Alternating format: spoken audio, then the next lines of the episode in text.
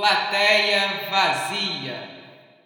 Sejam bem-vindos a mais um episódio de Plateia Vazia. Como vocês estão essa semana entre feriados mais pesados? Eu tenho uma tendinite cativa no meu pé esquerdo desde 2009, que vez ou outra, como agora, me dá trabalho. É um saco. No entanto, fica aqui a referência: meu pé esquerdo. Aliás, minha conversa essa semana com Bernardo Schlegel é uma conversa cheia de referências. Você vai escutar muitos nomes de pessoas com quem eu já bati papo por aqui no Plateia Vazia, como a Juliana Trimer, Marcelo Oliveira, Helena Marques, Léo Hinkel. Olha, e digo mais, se você escutar com jeitinho, garanto que você ainda vai conseguir prestar atenção em nomes de pessoas com quem eu ainda vou vir a conversar por aqui. Juro que queria ter ficado conversando mais tempo com o B, mas meu filho chorou e eu comecei a suar, mesmo com o ar-condicionado ligado em 18 graus. Vê se você consegue reparar o momento em que há o choro de uma criança no fundo. Às vezes meu marido não dá conta sozinho e o pequeno fica com saudade da mãe. Escuta só, fique agora com o meu papo com Bernardo Schlegel.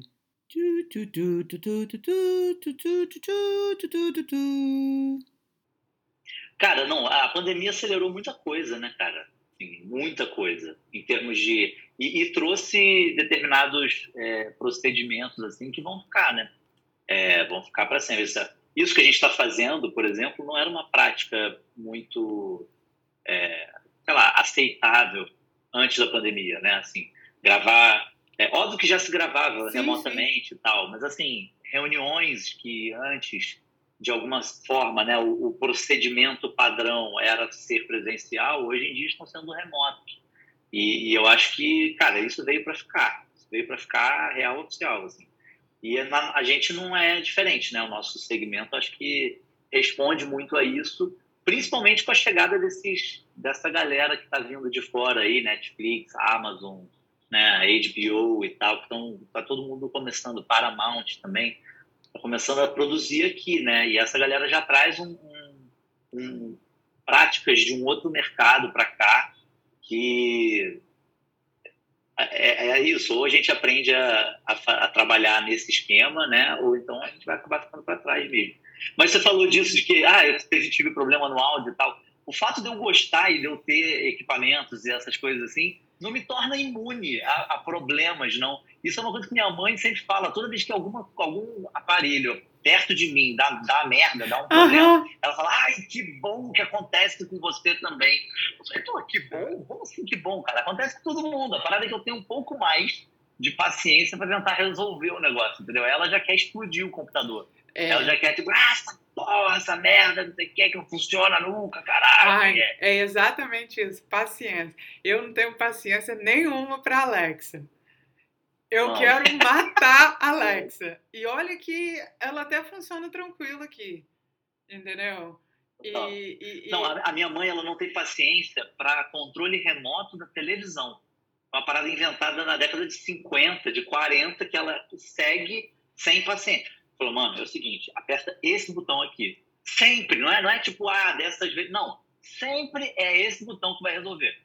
Aí parece que ela não, de, sei lá, não decora, não entra a informação na cabeça dela. E aí tem, tem algumas coisas que são muito engraçadas. Teve um dia que ela me ligou chorando, cara. B, B, pelo amor de Deus, onde é que tá a interrogação?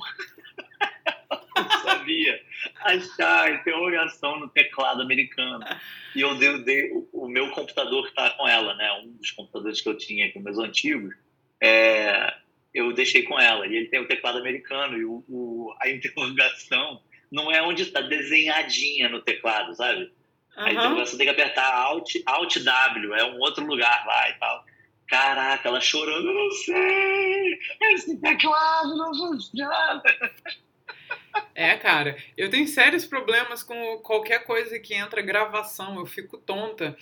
Eu fui, eu fui entrar em contato com a Enel, eu, comecei, eu quase tive uma crise nervosa para ligar a luz no apartamento. Eu, tipo assim, eu tava tremendo. Messi segurou a minha mão e eu tava tremendo, eu não consigo. Então, ele, calma, o que, que você tem que fazer? Qual é a documentação? A gente pode imprimir, você pode preencher a mão, tirar uma foto, mandar e eu tipo, ai, tá me dando nervosa, tô perdendo tempo, tá, tá resetando, tem que começar tudo de novo. Ele, calma, calma.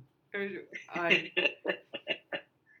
Fala sério. É, não, mas eu, mas eu gosto muito, cara, eu sempre gostei de, de tecnologia, de aparelhos e tal. Então eu acho que é, é, o fato de gostar me dá naturalmente mais paciência para tentar resolver as coisas, né?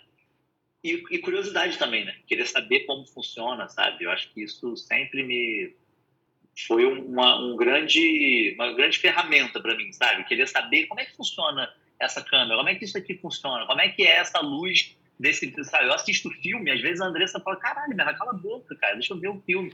Porque eu tô ali vendo, tentando entender como que a cena foi feita, que tipo de iluminação, usou, por como que fez o carro dar quatro cambalhotas, explodir no ar, não sei o quê. Eu vou sempre atrás desse, desse backstage, assim, sabe? Mas é. curiosidade, assim, também, tipo, eu tenho muita. Não necessariamente eu quero fazer aquilo, mas é uma puta curiosidade. E a gente já conversou isso de, de levar esporro e passar da linha em produções, porque, tipo assim, uou, cala a boca, não enche o saco. O que, que você tá falando? Não era pra você estar tá abrindo a boca, você não tá nem na cena né? E aí a gente leva mó fora, mó puxão de orelha, que tipo, pô, você tava curioso pra saber o que, que tava acontecendo. Eu já levei é, uma que exatamente. foi tipo, ai, você é muito inquisitiva. Eu, eu sei, eu faço muita pergunta, sou curiosa. Tipo, a pessoa tava falando como se fosse uma característica ruim. Eu tipo, hã? Eu, eu sei. Tipo, é. não tem como não Total. ser. Curiosidade do ser humano, né? Pelo menos nós temos essa característica, né? Sim, sim, sim, total. Isso é outra coisa também que minha mãe sempre fala. Minha mãe conviveu muito com a gente na, na, na faculdade, né? Durante a faculdade.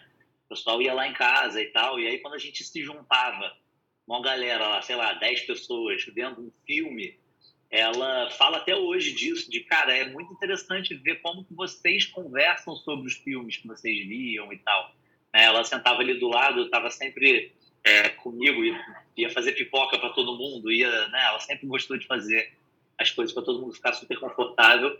E ela ficava vendo também isso, o, a, a, qualidade dos comentários que nós de teatro é, é, fazíamos sobre o filme, né? Que tipo de, de detalhes a gente presta mais atenção, né? Ela é arquiteta, então ela vê um filme e aí às vezes tem, sei lá, uma, uma cena da protagonista descendo uma escada de um castelo, uma coisa, né? É, aí ela vai perceber o guarda-corpo da escada, entendeu? Nossa, esse aço retorcido, que coisa linda, né? Esse, o detalhe do entalhe da porta, sabe? O, o tipo da maçaneta, a, a, o negócio do, do, do, até esqueci o nome, da sanca do teto, sacou? Ela repara essas coisas, assim.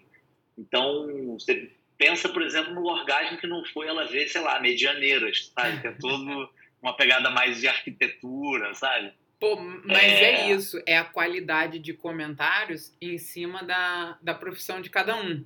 Eu lembro de, de conversando com a sua mãe, mostrando, trocando fotos e ideias com ela, ela virou assim, mas isso é um absurdo, como é que pensaram na estética disso uma pessoa andando de de bengala não vê isso, um cego não passa. Eu, tipo, caraca, eu nunca pensei nisso. E ela tava, tipo assim, arquitetura urbanizada, sacou?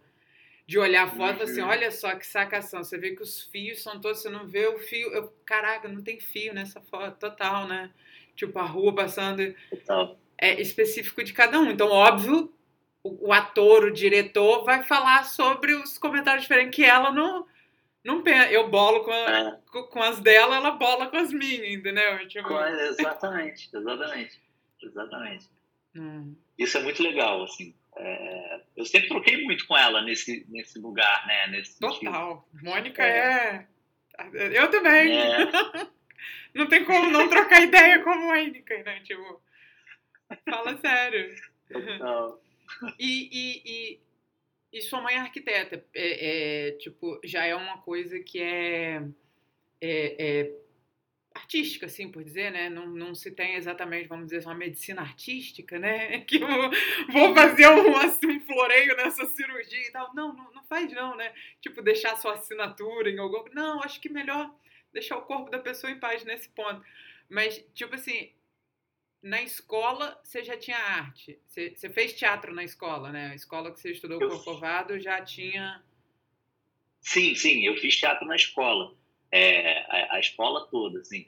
É, e, e, na verdade, quando eu estava na escola, eu não tinha ideia de que eu queria ser ator, sabe? Eu gostava de fazer teatro, mas era, era uma atividade extra, sabe? Era o nome, né? Da, era uma atividade extra, então nunca foi uma coisa de, cara, vou seguir isso de carreira, assim. Mas aí, quando foi chegando perto do vestibular, eu, eu fui vendo que, é, tentando decidir, né, para onde que eu ia, o que, que eu ia fazer e tal. Eu queria mesmo era ser o Zeca Camargo, né? A minha vontade era, tipo, meu sonho era, peraí, peraí. qual, qual Zeca Camargo? Viajando pelo mundo ou...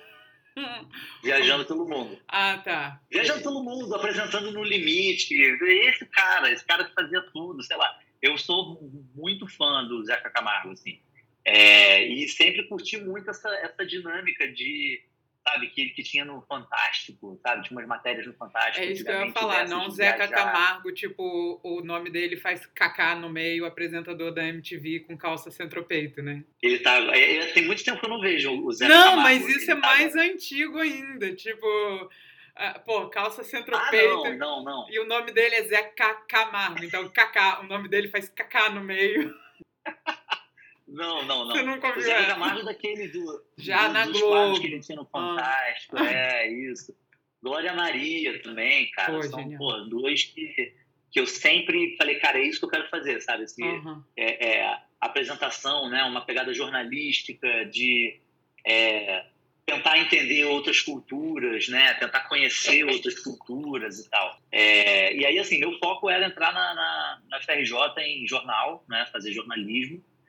E só que eu não passei. E aí, assim, quando eu fui fazer o vestibular, né, eu tentei a UFRJ jornal, na UERJ não tinha nada que eu, que eu queria, e tinha a Unirio com teatro ali, sabe? Uma coisa, aquela palavrinha ali. Eu falei, gente, o que, que mais tem na Unirio que eu poderia fazer? Aí comecei a ver os cursos, mas nada me chamou atenção. Falei, cara, quer saber? Vou fazer.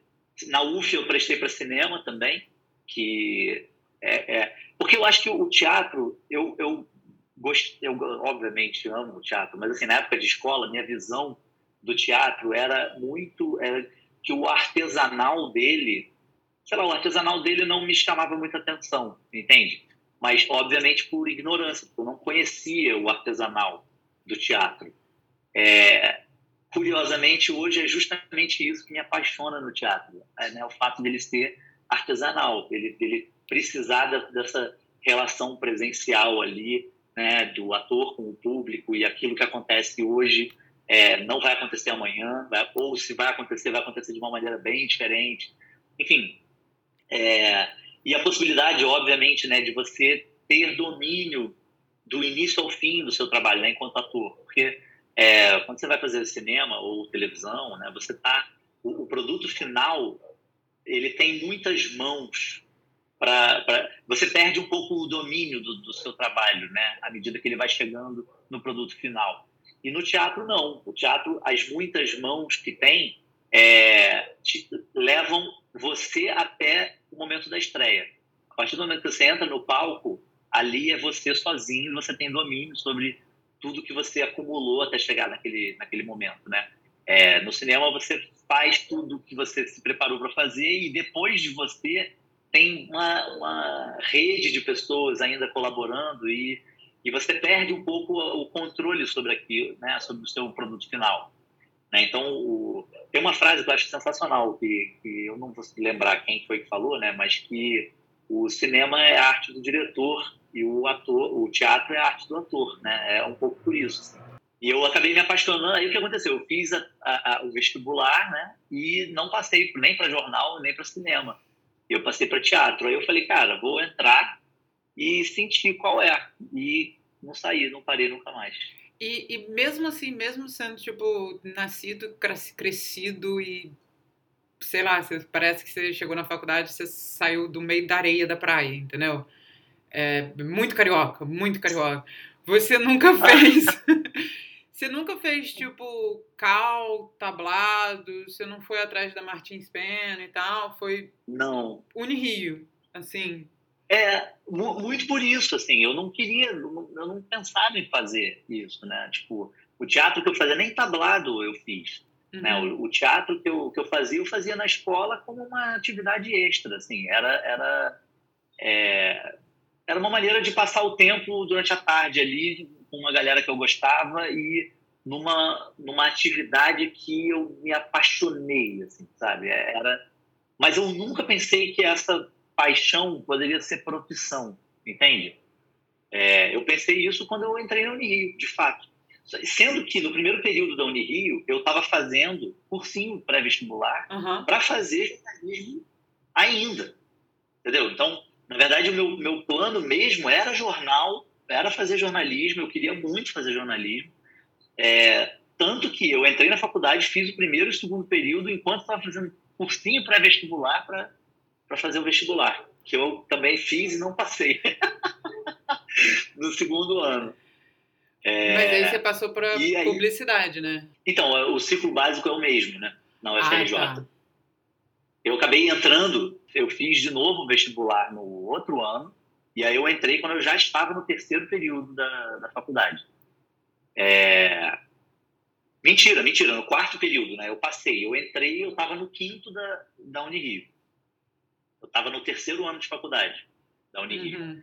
E eu entrei para o ciclo básico de comunicação social, que é ah. o que dá né, jornalismo, leva jornalismo, publicidade, produção editorial e rádio e TV. Você falando jornalismo, claro, viajar o mundo e tal, mas jornalismo escrita. Você não tem nenhum texto seu que você trabalhou, que você escreveu, tem? Você escreve aleatoriamente, você faz, óbvio, você faz projeto de produção, projeto pra caralho, escreve super bem isso, mas tipo assim, Sim. texto dramatúrgico. dramaturgia, é... não, não. Uhum. Agora não, de parando pra pensar, nunca... não lembro também não. É. é. não, não, eu não, nunca, nunca escrevi. Eu quando era, quando eu era adolescente, assim, eu escrevia muito poema. E, ah, um garoto enfim, romântico um garoto romântico, um romântico, né, irremediável. Eu não, mas eu não sei, tá guardado em algum canto aí, nunca mais escrevi, assim. É, e isso tem sido uma, uma, uma redescoberta agora, né? Eu acho que eu estou num, num, momento de transição de, de carreira agora, né? De, é, sei lá, tentando me reentender aqui enquanto ator, enquanto produtor, enquanto diretor, né? é, editor, tentando fazer várias é, é, brincadeiras em, em, em, mídias, né, em diferentes mídias e tal. Nesse lugar, eu, talvez a escrita seja uma, um caminho possível, né? Eu não sei, não sei. Eu estou ainda nesse momento de é, tentar entender o que, que é esse essa entre safra de trabalhos. Mas a escrita nunca foi uma, uma uma força motriz muito forte para mim. É, eu acho que era muito mais estar em cena mesmo, como ator. Uhum. É, e um olhar de direção, que eu sempre namorei muito, sabe? Sempre tive, eu nunca desenvolvi muito, mas sempre os comentários que eu fazia, né? Às vezes as coisas que me, me chamavam atenção com alguém em cena, eu falava, pô, tenta fazer um negócio assim, sensado, não sei o quê. Isso é direção, né? Você tá me dirigindo. E eu falei, tô? É? Sabe? Eu ia meio que, pô, desculpa, não quero, não quero passar por cima de ninguém, eu só estou dando uma, um toque, assim, né? E essa troca que a gente tem em cena e tal, era sempre muito nesse lugar, né? E aí eu fiz, é, fiz a prova para direção também na Unirio, é, num outro momento, nem, nem imagino como e é que seria passou. o Bernardo. Uma não outra. Passei, você vê que eu sou bem ruim com prova, né? Eu não, não passo muito. Ah, pô, falando eu, isso eu comigo. Bem com prova. Enfim, não passei, mas, mas assim, que curiosidade de ver o Bernardo que teria passado, sabe? O Bernardo que. Como é que seria ter feito o curso de direção teatral na Unirio? Seria, seria uma, uma, uma estrada diferente, uma estrada interessante. B, você ainda é muito novo, você ainda pode, tipo assim, não exatamente seguindo o meio acadêmico, mas pelo meio prático, né? Você pode ser, tipo. Sim, não, total. É, exato. Você tá, como você falou, você tá revendo, reavaliando e tal. Você falou várias coisas aí e não citou, por favor, né? Fotógrafo publicado. Hã? Hã? Seu olhar Caraca, ali. É verdade, é verdade. Teve Pô, isso, cara. Você não isso. só brinca com. Você começou brincando com a câmera, mas você foi levando uma parada, fazendo registros de coisas para produção que precisava e tal. Aí você, pô, fotógrafo publicado. Teve, teve essa, é verdade. Caramba, tem que botar isso no currículo. é, teve essas fotos aí, cara. Essa foto que a gente fez, a, a Marcele é, ia estrear o espetáculo dela e já tinha feito uma sessão de fotos com a, com a fotógrafa, né, do, do projeto e tal. E eu, é, ela me convidou, ela e o Léo me convidaram para fazer assistência de direção do, do projeto. E eu não consegui porque por causa de agenda e tal, não deu. É, mas assim, aí, isso foi no início do processo, né? Eu, eu, eu voltei no final, quando eles estavam tipo, prestes a estrear, já fazendo os ensaios gerais e tal. Eu voltei lá e falei, pô, Marcelo, vamos fazer uma sessão de fotos aí, deixa eu tirar umas fotos e tal, ver. E aí dessa sessão, ela, claro, pô, quem não quer, né, tirar várias fotos assim. Ela, só que as minhas fotos são, são, sei lá, eu não tenho prática, né? Eu fui lá e fui tirando. No início eu começava tirando essas fotos assim, óbvio, no modo automático da câmera, né? Pá, pá, pá. E aí a gente a, a prática vai vai deixando a gente um pouco mais exigente com algumas fotos, né? Falando, cara, peraí, isso aqui não dá para fazer no automático, né? Deixa, deixa eu botar aqui, aí eu vou pro manual, aí a foto fica um desastre. Aí você, puta, não, peraí, como é que eu vou... Total. Como é que é o semi-automático? Tem umas, umas funções semi-automáticas, né? Que é, o obturador fica no manual e o... o é, enfim, partes da, da, da fotografia. A iluminação na caixa preta também é diferente do que a iluminação externa. Super. Sem contar que você estava fazendo fotografia, é, essa coisa de fotografar peça, que é em movimento, né? Raramente a pessoa Exatamente. para num ângulo puta legal e você tá com a câmera ali, puf, tirou uma foto, né? Não, é super é teste, técnico, né? assim. É muito técnico, assim. Grandes fotógrafos, cara, tem, tem que, que eu já trabalhei, né?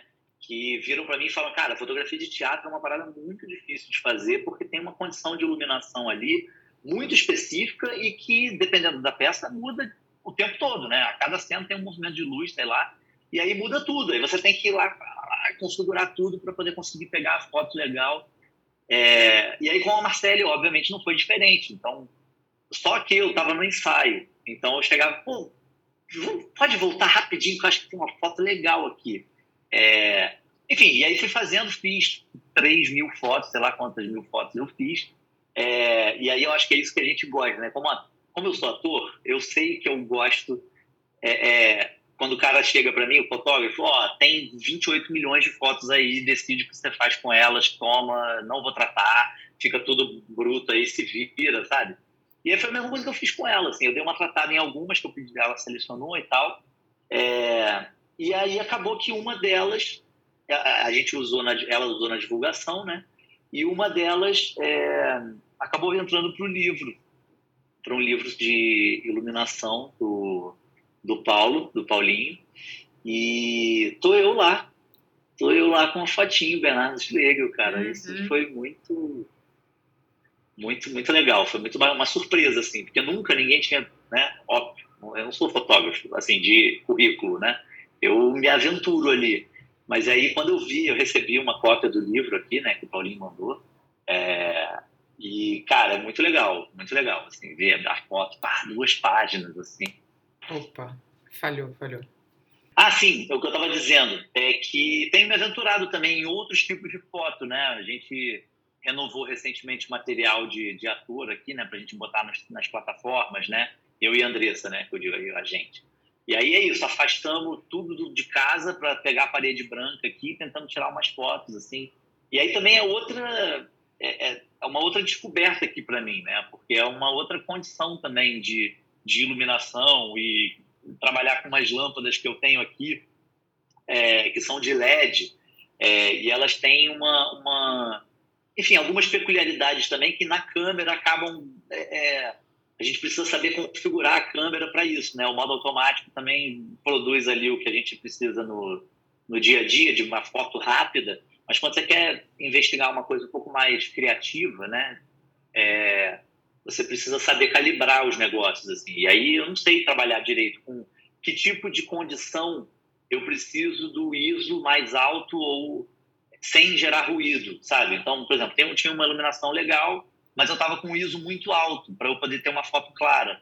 E aí isso acabou gerando ruído na foto. Então tem que voltar para cá e aí tirar, tentar diminuir o ISO, botar mais luz, é, sabe, mudar o shutter da câmera para poder ter. Só que aí a, a, foto fica sem foco. Enfim, esse tipo de investigação eu tenho feito agora.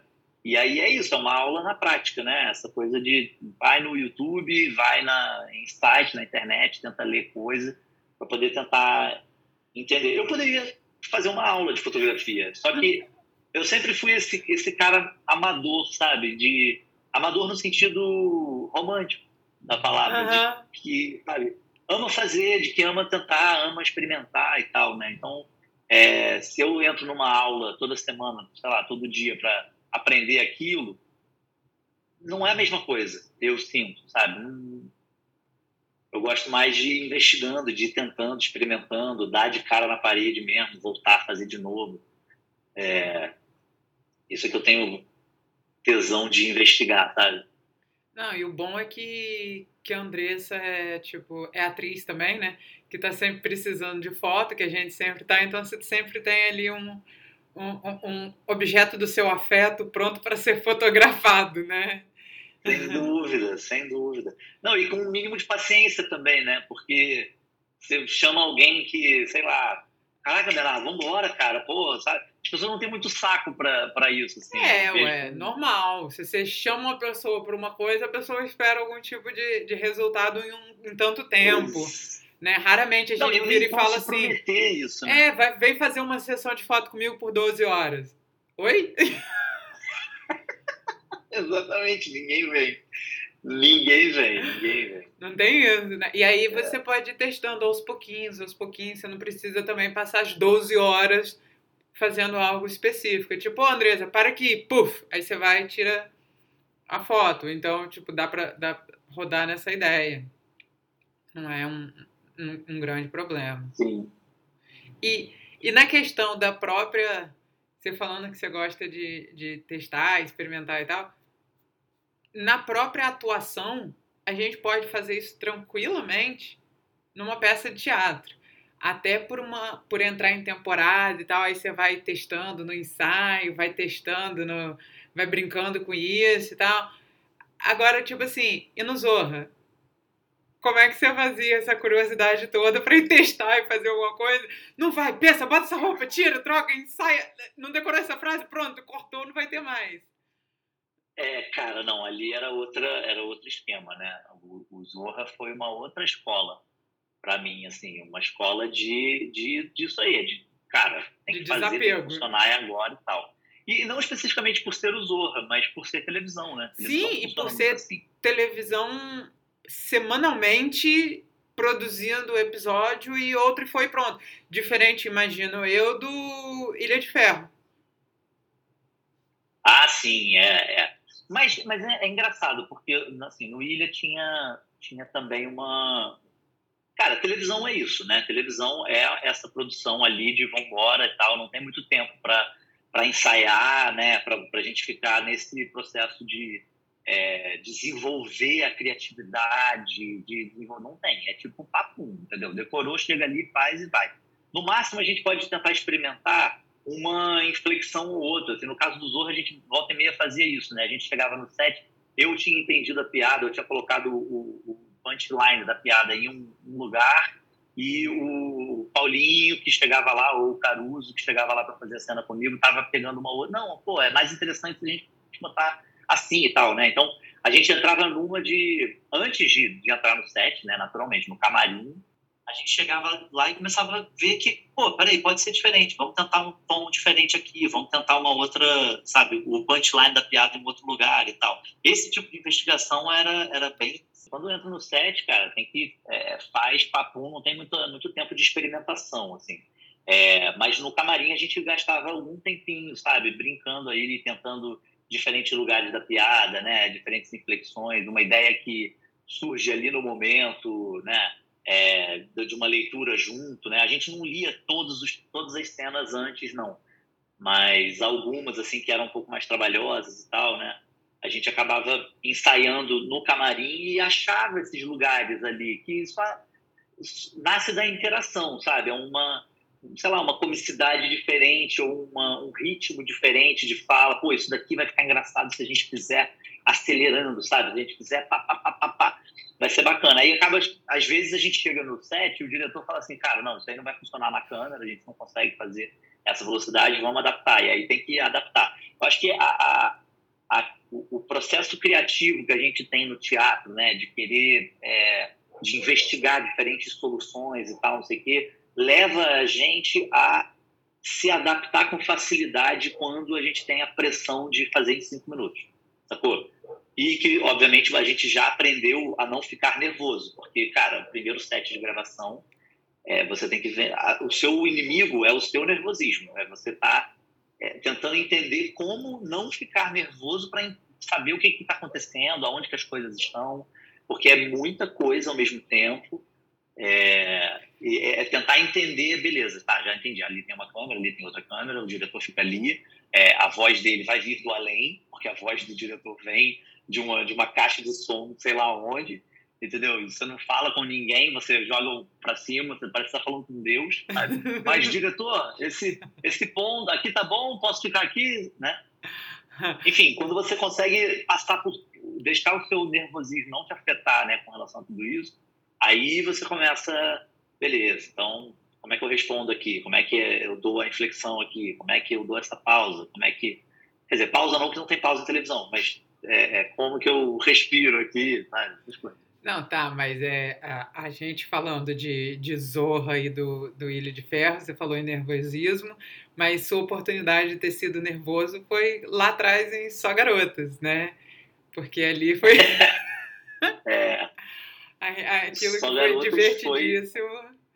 Pelo menos foi para mim assistir, né? Não, Só Garotas foi uma delícia fazer, cara. Só Garotas foi a primeira aventura na televisão, foi isso que eu falei, de é, esse primeiro contato ali. Só que é, é, foi uma transição muito gentil, porque era uma equipe pequena, super independente, né? Assim, a, a, mesmo sendo produzido pela Fina Flor, né, a produtora da, da, da Maria Flor, e indo para o Multishow e tal, era uma, uma produção pequena, assim, deviam ter, sei lá, 15 pessoas no set, talvez, uma produção que dava para a gente falar um pouco antes, né? Não tinha aquela coisa de 40 pessoas te esperando, porque tem uma lista de produção gigante de itens para gravar e tal, né?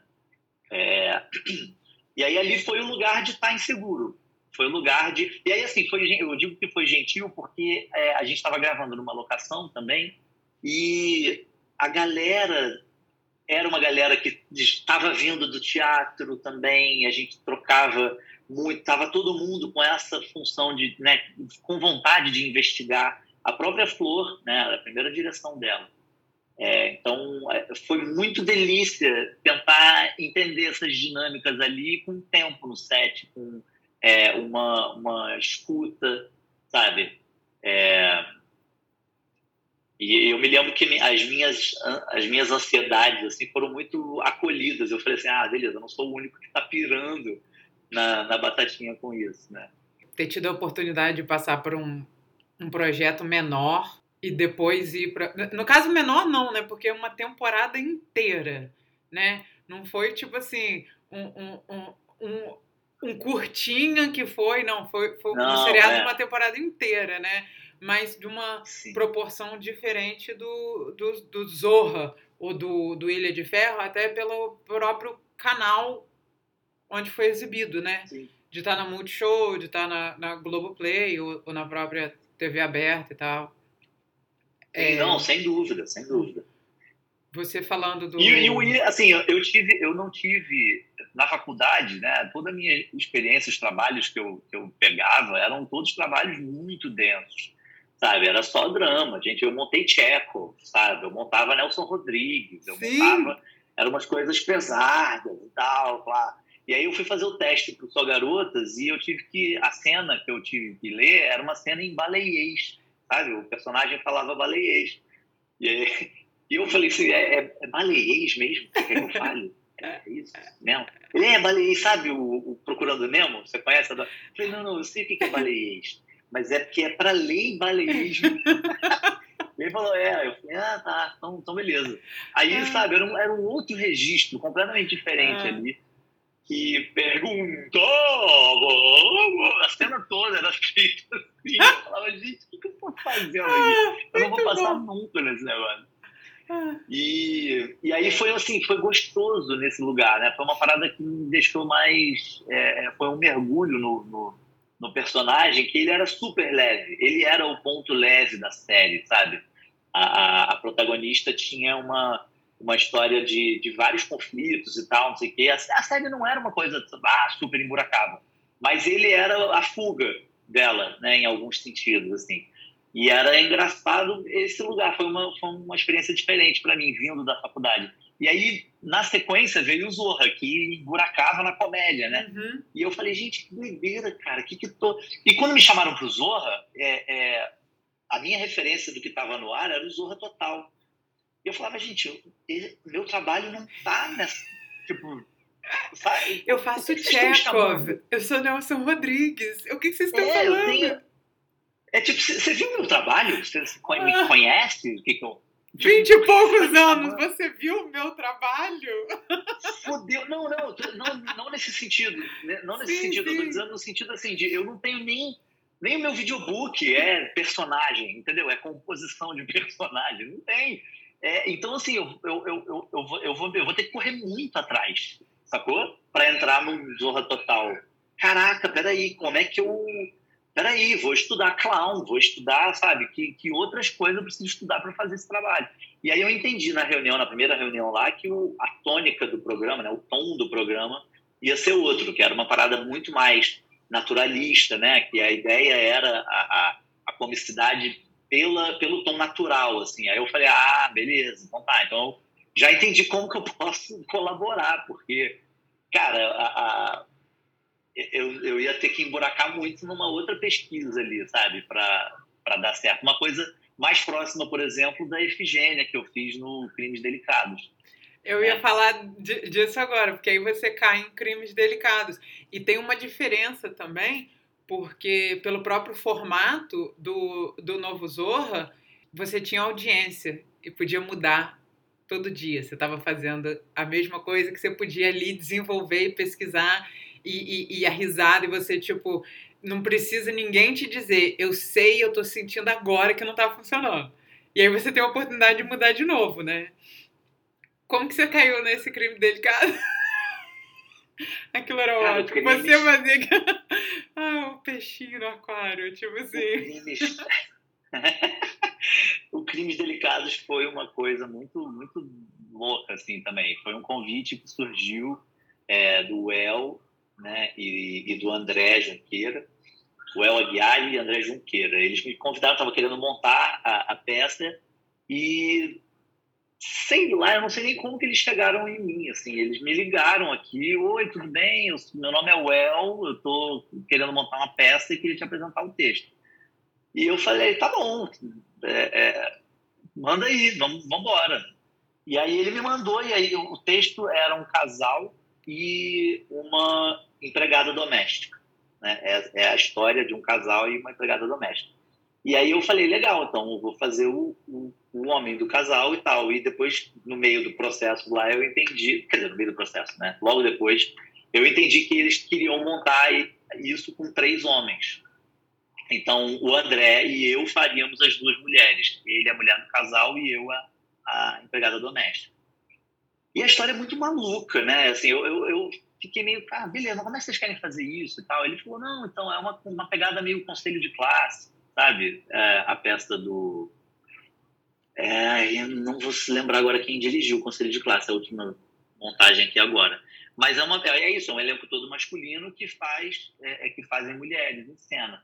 E eu achei, acho muito elegante assim, a montagem, né? O conselho de classe eu achei, achei bem elegante e tal. É, eu falei, legal, entendi, bacana. Então Elegante. Então, vamos. É, porque era, era, eles assumiam, não, não, não existia, nem, nenhum dos atores estava travestido como mulher, ninguém queria é, personificar ali uma mulher e, e, tinha trejeitos e aquela coisa, sabe, que podia cair num lugar estereotipado é, que hoje em dia, então, seria uma, uma, questão grande, assim, de peraí, cara, que, cadê o. Por que fazer isso, né? É, eu, eu achei. Eu caí um pouco nesse lugar de, cara, por que, que a gente está fazendo isso? São três homens fazendo, duas mulheres e um homem, por que, por que isso, né? É, mas achei interessante ali que a gente assumia, de certa maneira, assumiria, de certa maneira, a figura masculina e tal, não sei o quê. É, só que aí no meio do processo, a gente já estava ensaiando e tal, e chega o diretor chega com uma. Um, um, o figurino era o uniforme de doméstica, sabe? Aquela, aquela coisa bem estereotipadaça mesmo, com meia calça, com peruca, com um negócio super pesado. Eu falei, caraca, de novo, sabe? Entrando numa parada da, de comédia de personagem ali, que eu falei, peraí, como é que é isso e tal. É, e, obviamente, a ideia de, da comicidade ali era, é, era outra, não, não era o que eu estava achando, né? Eu teria que estar travestido mesmo e tal, e tentar o trejeito, buscar uma coisa bem mais bufônica do que eu estava acostumado. É, e pensei muito se faria, se não faria. E, caraca, será que vai, se não vai e tal. É, e, e, assim, acho que a gente se aventurou numa linha muito tênue ali, que eu acho que deu certo. Eu acho que a gente não, não foi apelativo, sabe? E a gente estava numa, é, numa busca ali de comicidade muito mais pelo ritmo, né? Pela, pela dinâmica da cena do que do que o lance de serem três homens, dois deles fazendo mulheres, sabe? É, mas foi isso, foi uma, foi uma delícia também fazer a Efigênia, porque era esse lugar, né? De, a Efigênia, ela tinha um tom de é, espiritada, assim. Ela era, ai, ai, muito, assim, muito, né? E, e isso é muito diferente de mim também, né? É, e aí a, a, brincadeira que a gente começava a fazer em cena era muito em cima desse ritmo dela, de, de ai, ai, ai, ai, que tem que fazer, ai, que não sei o que, o peixinho disso, né? Que você falou, tinha uma cena do, do peixinho, que o, o peixe morria e depois ele revivia e depois ele morria de novo. Cadê o peixinho e tal? Ela sempre preocupada com o peixinho. É, e era esse, sempre esse tom, assim, né? Então, a, a, peça toda e tal. Eu me lembro que no meio do ensaio, assim, quando a personagem saía de cena, eu ainda estava na coxinha, ainda fazendo assim. Era sempre isso, essa coisa super agitada, super para cima, né? É, e focada muito em personagem, né? Personagem, personagem, personagem. É, que também foi um mergulho interessante de fazer. Eu lembro que, tipo assim, quando eu assisti também eu, eu, eu, passei pelo processo de ter assistido um ensaio, né? Então eu já sabia que iam ser, né, é, é, homem, mulher e tal. Mas mesmo assim, quando eu entrei no teatro e comecei a assistir na peça, você fica tipo assim, os primeiros cinco minutos, tipo, ok, é isso mesmo, é homem fazendo mulher. E depois o texto vai indo para uma onda tão louca, tão bizarra, que você vira e fala assim: dane-se quem tá fazendo o que estão fazendo, olha só que texto louco, peraí que que morreu? O que que voltou? Sabe? Você logo abre mão de, e não fica naquela, gente, mas é um absurdo, porque esses homens estão fazendo mulheres e não era pra, tipo assim, não tem mulher suficiente no mundo, eles estão tirando papel de é. mulheres e tal. Não, não, não ficou isso na minha cabeça, não foi essa minha sensação, sabe? Total Cara, esse, passa esse é que é tipo, lembra daquele Alto da Compadecida que a gente assistiu? Que a Andressa tava até, que não, não demorei dois minutos pensando, foda-se, esticou a mulher, tipo, sabe? Aham, uhum, continua. E olha que é um texto que eu conheço muito, mas não fica. Uhum. De repente, pô, passou, foi. É, é, é, é outro. O, o texto foi mais interessante do que pensar sim, em sim. alguma crítica da atuação, entendeu? E é claro, a, atua sim, a atuação foi boa, senão você fica tipo assim, que porra é essa que tá acontecendo, que esse cara tá fazendo que não funciona? Então é, foi assim, passado. Cara, esse comentário assim, é, é, é, o melhor que eu poderia ouvir, porque foi a nossa preocupação máxima, minha e do André, assim, todos os ensaios a gente falava isso. Qual é o, o qual é o limite, assim, até onde a gente pode ir nessa nesses trejeitos, né, nessa brincadeira ali, porque não é para ser não é para ser o foco da cena. Eu quero que, que as pessoas esqueçam isso, sabe? Eu quero que esqueçam que é um homem fazendo, sabe? Mas se Porque não é uma questão. Não ficam se criticando, se você não fica assim, ah meu Deus, eu tô fazendo a mulher, ah meu Deus, eu tô fazendo trejeito e tal. Se você não tá julgando o que você tá fazendo, nós, como plateia, não, não ficamos tipo assim, olha, eu vou julgar ele. Não, já foi o julgamento, entendeu? Não, não, não, passa por essa, por essa linha. Se você fica com, com o seu consciente o tempo todo ali, ai caramba, o que, que é isso que eu tô fazendo com isso e tal? Não, você tava ali na piada, dava para ver, curtindo alguns momentos, e tipo Sim. assim. E, e, e, e, era hilário. Eu lembro que eu me acabei de rir. Tipo, e, e, como eu te disse, é. já conhecia, né? Não foi. uhum. Não, o, o Crimes Delicados era muito legal de fazer, assim, era muito muito bacana. E ele se aventurava num, num, gênero também meio louco, né? Que é um terror comédia. Exato, é... o próprio texto leva isso. É, isso é. é assim, só para só explicar quem não, não conhece o texto, né? A história do Crimes Delicados é, é a história de um casal de, de elite, né? Super rico, super High e tal. High society, isso que é, acaba tá vivendo numa cidade que virou moda assassinar, né, assassinar pessoas. E eles decidem entrar nessa moda. E eles falam: ah, amor, eu quero matar alguém. Eu já pensei muito sobre isso. Eu quero, tá todo mundo fazendo, vamos fazer e tal. E o, o marido, gente, mas como assim? Vamos matar quem? Quem que você quer matar? Pausa dramática, entra a empregada.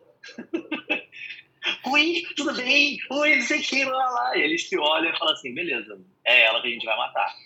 E entra numa. É, entra numa, numa caça, meio tipo, do, né? A caça dentro de casa deles tentando assassinar essa empregada. Ela descobre que eles querem assassinar ela. E aí, ai meu Deus, ai não, deixa eu fingir como é que é isso e tal. Cara, você não vai acreditar. Estão tocando a campainha. Eu preciso lá atender. Ué? Só um instantinho. Okay. eu não sei porquê, cara. Tanta coisa acontecendo. Peraí, só um instante pausa para abrir a porta. Apesar de, de eu estar, tá, tipo assim, praticamente do seu lado na época, eu não lembro um porquê, como que começou a ideia de abrir a produtora. Você, quando foi abrir a Botão, qual foi seu interesse? Como que começou? Eu não lembro da gente nunca ter tido essa conversa, tipo assim, eu quando vi, aí se abriu a produtora, entendeu? Mas, tipo, de onde que surgiu isso?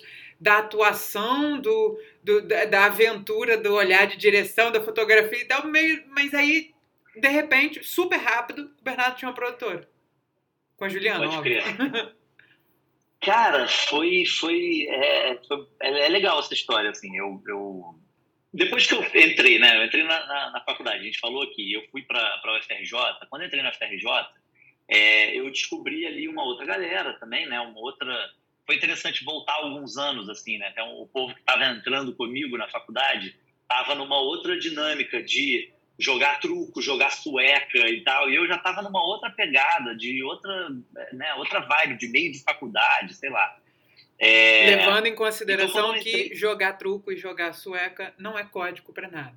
É literalmente jogar truco e jogar sueca. Não, é jogar truco e jogar sueca. No, no, meio ali no laguinho que tinha na FRJ, é jogar cartas, né? Isso, uhum. eu carteado entre as aulas, essas coisas, assim. E eu, eu ia pra faculdade falando assim, meu Deus, gente, caralho, eu tô cheio de coisa pra fazer e a galera tá aqui preocupada em jogar truco. Puta que pariu, sabe? Tipo, era, era um outro, eram outras preocupações, é, entendeu? É, você já tinha passado da fase de jogar imaginação. É, exatamente. A gente jogava, ao invés de truco, jogava imaginação na Unirio, né? Não, galera marcando chopada, sabe? Era tipo, era outro momento de, de, de faculdade, né? São vários uhum. momentos que a gente vai passando na faculdade. Enfim, e, e aí eu comecei a entender, tipo, que eu, eu entrei ali para fazer jornalismo, no meio do caminho eu falei, cara, não é jornalismo que eu vou fazer, eu vou fazer publicidade e propaganda. Na verdade, a, a, não é publicidade e propaganda, só publicidade, né? O curso da FRJ.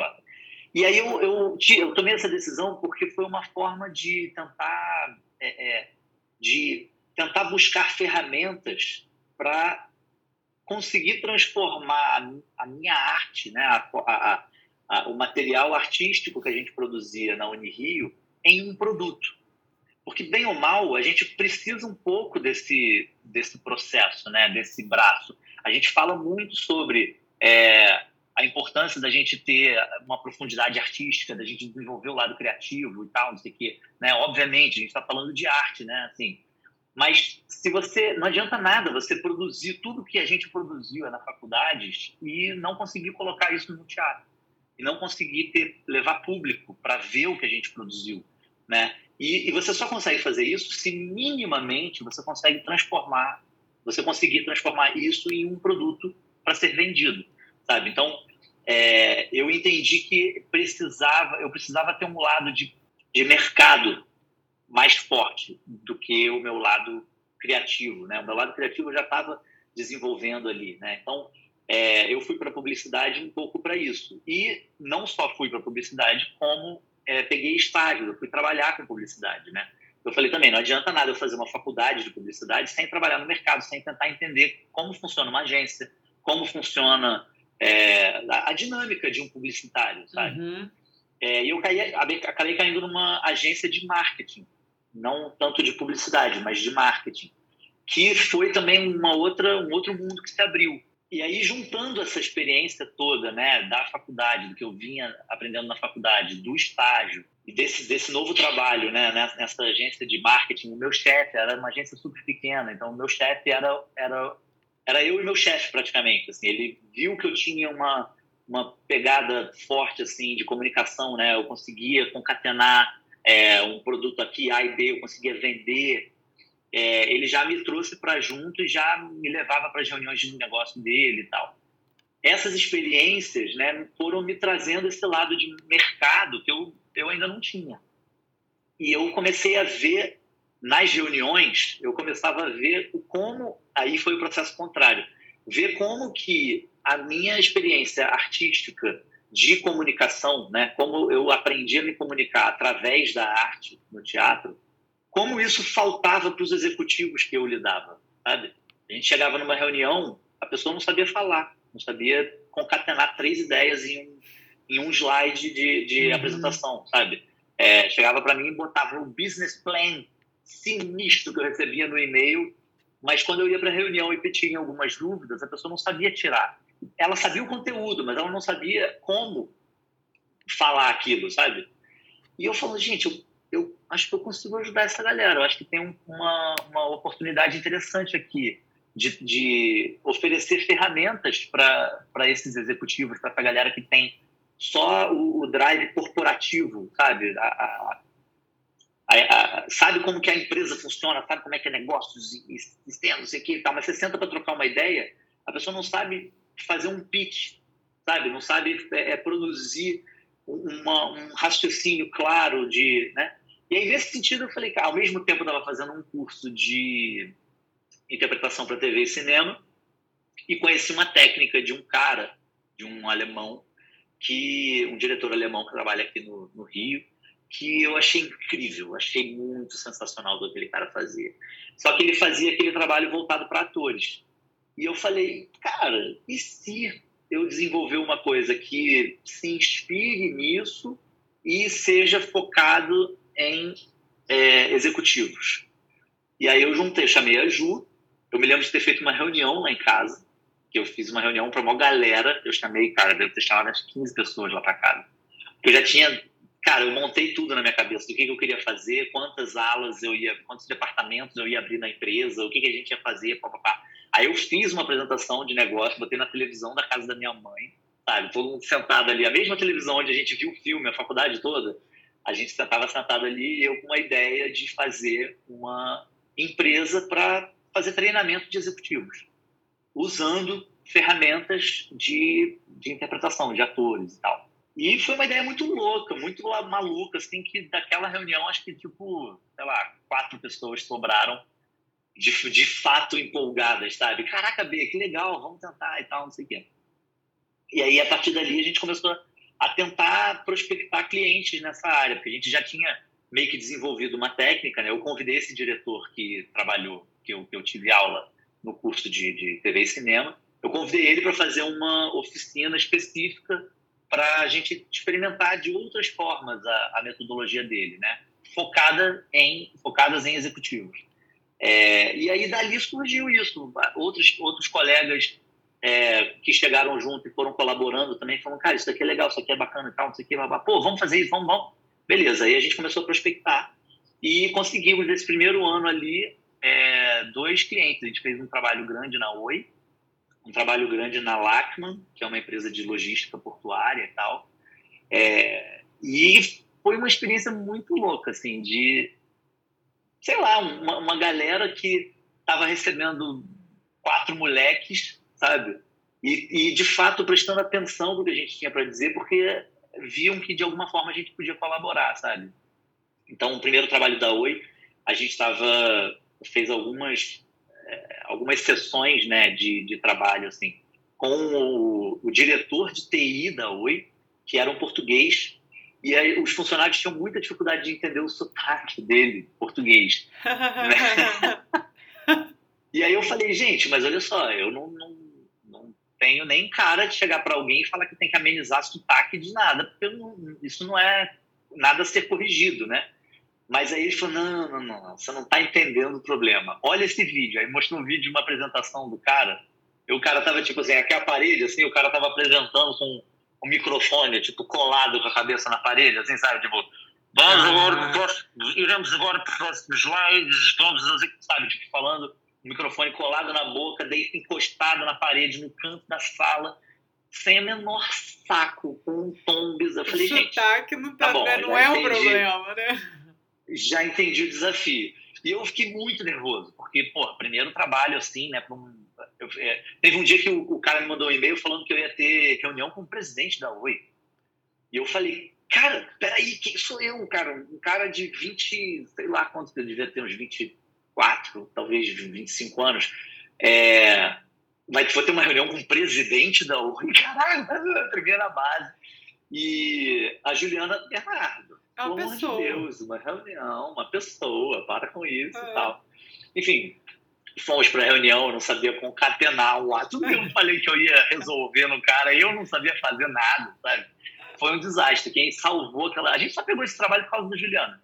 Porque a Juliana sentou e falou assim: Bê, ela me pegou meu pelo braço assim, me puxou, falou assim: senta na cadeira rapidinho. Aí eu sentei em silêncio e ela, então, é o seguinte, a gente vai fazer isso, isso, isso, isso, isso, isso.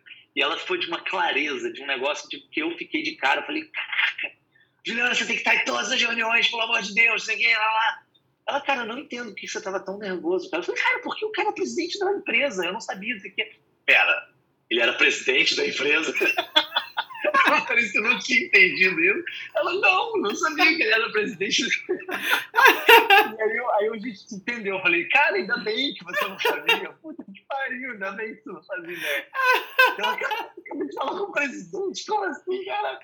Enfim, foi, foi muito legal. Tá. E aí ali que começou, né? A gente fez um, esse primeiro trabalho, depois a gente pegou um outro, com a Oi ainda. É, e a, a, na verdade, isso foi o lugar mais distante que a empresa foi do teatro, né? Porque e depois a isso morreu, né? É. Pois é, então, aí depois isso a gente acabou meio que voltando. Cara, já entendemos que a gente tem essa possibilidade de é, trabalhar com isso e, e né, oferecer consultorias, né, nesse nesse sentido, treinamentos, né, referentes a isso, a, a melhoria de comunicação entre equipes, né, enfim.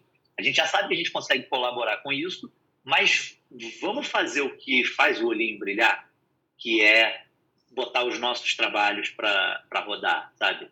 É, vamos produzir as nossas coisas, vamos é, pegar esse trabalho aqui, que é uma joia de, de amigos nossos aqui, que é artisticamente um projeto incrível.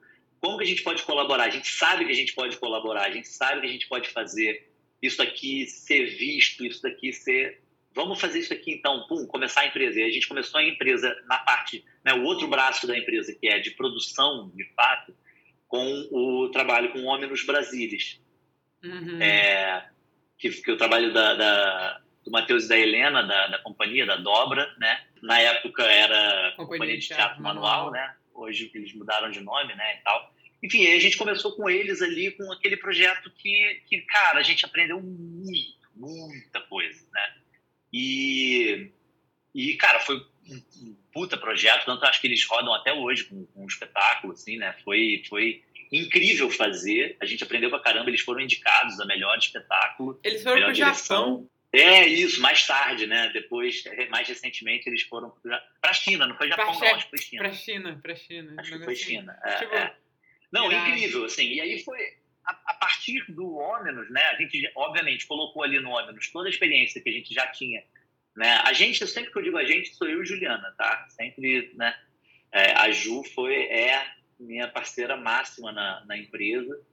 É, e o cérebro, vocês podem ver o cérebro, né? Que é a pessoa que fala assim, ah, Volta aqui rapidinho, sabe? Pega pela mão assim e fala assim: cala a boca, fica na sua aí, deixa eu resolver essa situação. essa é, é esse é o papel da Juliana na empresa. É, enfim, a gente colocou ali toda a nossa experiência também de, de produções que a gente estava fazendo na faculdade, que a gente não dava um nome de produção ainda, sabe? A gente só estava fazendo as coisas acontecerem, entendeu? Então, tipo, ah, vamos, vamos esse trabalho aqui, vamos para Minas Gerais fazer apresentações da peça na, em Minas, e tal. Beleza, o que a gente precisa disso? Ah, a gente tem que falar com a Unirio e tal, porque tem que pegar um ônibus assim, assado, não sei o quê, tem que entrar em contato com a Secretaria de Cultura da cidade de lá para ver se eles podem receber a gente, papapá, Ou seja, tudo que precisava em termos de produção a gente já fazia.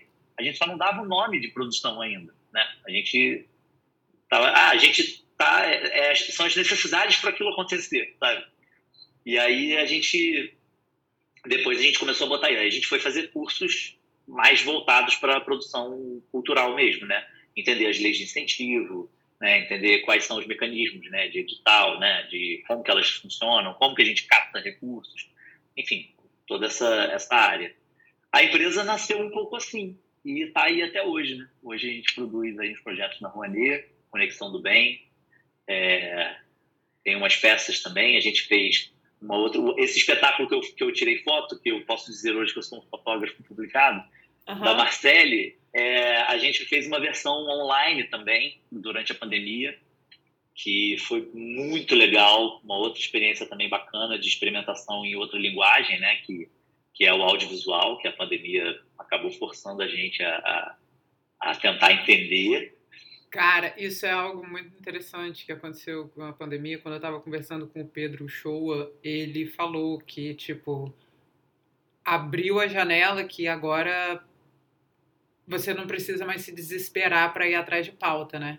Querendo ou não, você sempre pode estrear dessa maneira. Você agora tem uma pauta. O ator agora tem uma pauta.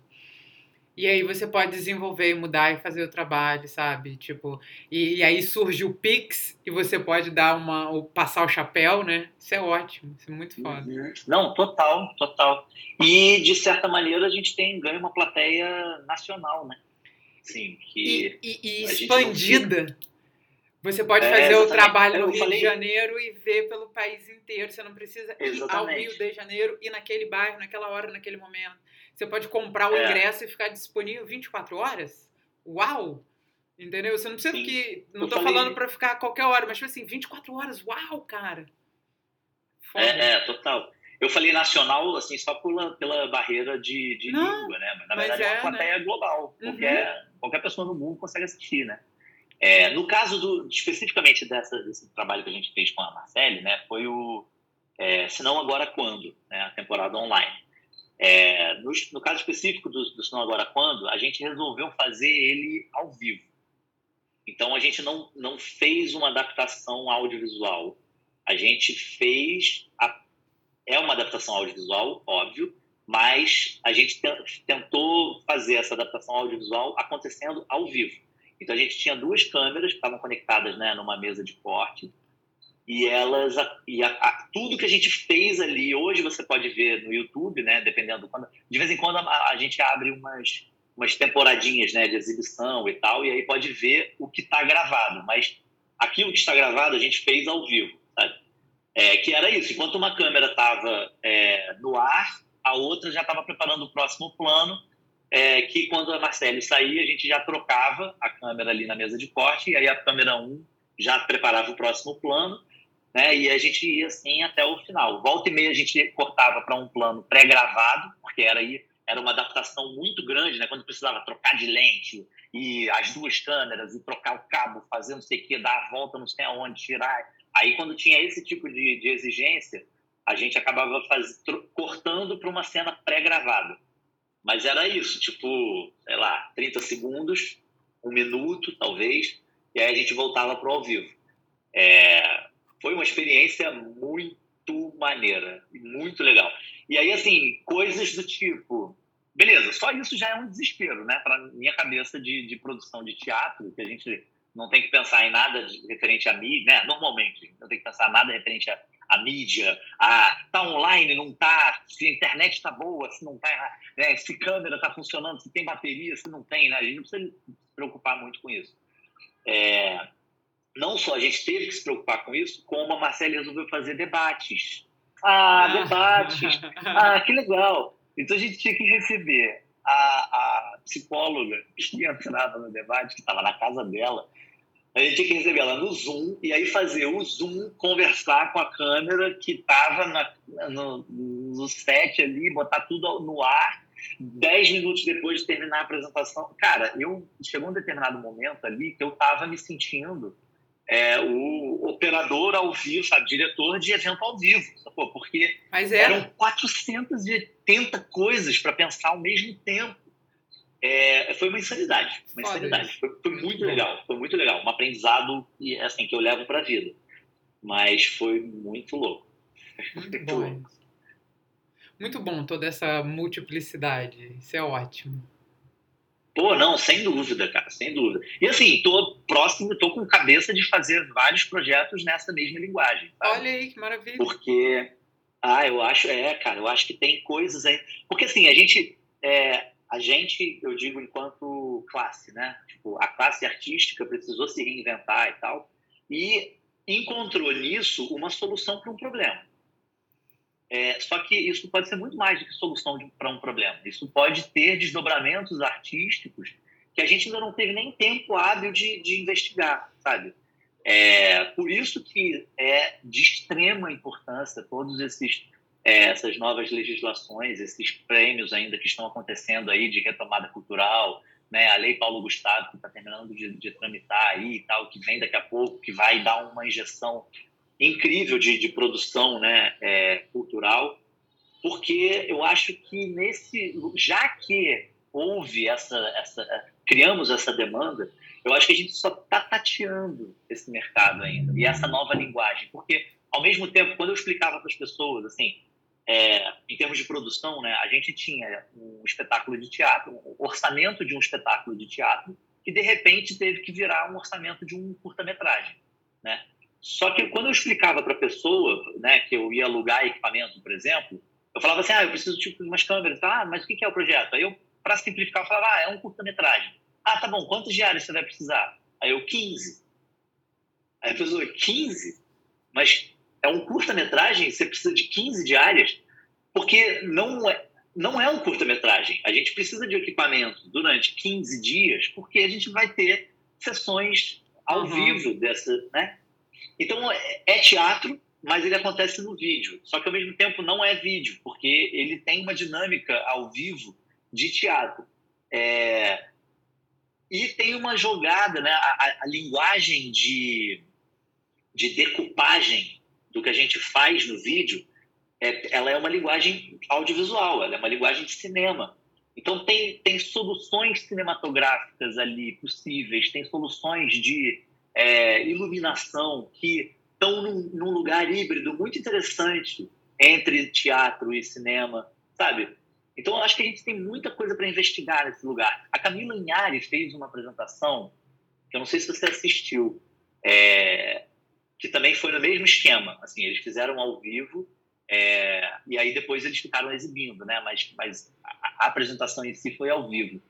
Eu não lembro agora o título, mas que foi um trabalho incrível, incrível, incrível, que eu acho que aponta numa, numa direção é, é, interessante de investigação dessa, dessa nova coisa, que eu não sei exatamente o que é, que não é teatro, não é cinema, não é filme, é alguma coisa ali, é uma performance audiovisual, sei lá.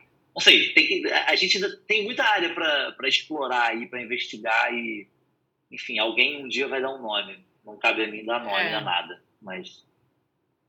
Mas é, é, é, isso é ótimo, isso é ótimo, tá sempre é, pesquisando em alerta e, e, foi o que você falou, tipo assim, a pandemia acelerou esse processo. Acelerou, total. E começou a dar pra gente uma, uma é, novas possibilidades, né? Novas possibilidades. Imagina em 2019, 2018, Você fala, ah, estou fazendo um trabalho e tal, e vou estrear no YouTube. As pessoas iam olhar para você e falar assim, como assim? Por que, que você vai fazer isso? Como assim? Não, você tem que. Não, espera aí, gente. Ó, faz em casa, recebe as pessoas em casa, é melhor. Sabe? Mas, mas é o que então? É cinema? É, sabe? Vai, ia ser é outra coisa. E hoje você não precisa explicar tanto. Você fala assim, ah, é uma temporada online. Ah, tá, ah, online. Ah, legal, beleza. Ah. Entendi. Muito bom. Muito bom. E, e já é um ter... lugar diferente também, porque o primeiro momento, só para finalizar esse assunto, o primeiro momento de temporada online, que eu acho que ainda é uma coceirinha que algumas pessoas têm, porque não acompanharam né, a, a, a, todas as, as tonalidades, né, as cores que existiram aí nesse período, que é o temporada online ainda está com aquela ideia de que é a apresentação de teatro que alguém foi lá e botou uma câmera. É, não. Sabe? Não funciona só isso. Isso aí é outra teve um coisa. Momento ali, teve um momento ali que foi assim. Sim, sim. E eu entendo as pessoas têm. Só que, cara, já mudou, porque é isso. Até porque no primeiro momento houve muita disponibilização de material antigo várias pessoas, vários até Isso, teatros sim. abriram é o, o, seu arquivo. E aí e a gente chega aqui no final voltando lá do começo. Ó, que legal. É, é, Mas é, é, isso. Teve um momento ali que uma pessoa começou trocando e tal, e, e é essa aceleração do processo, né, B? É isso. É isso. É isso.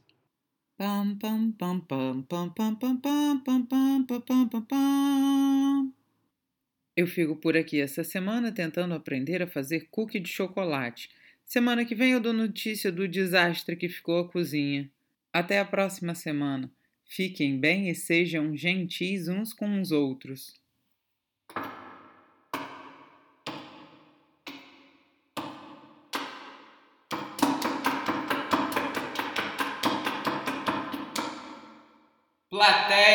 Vazia.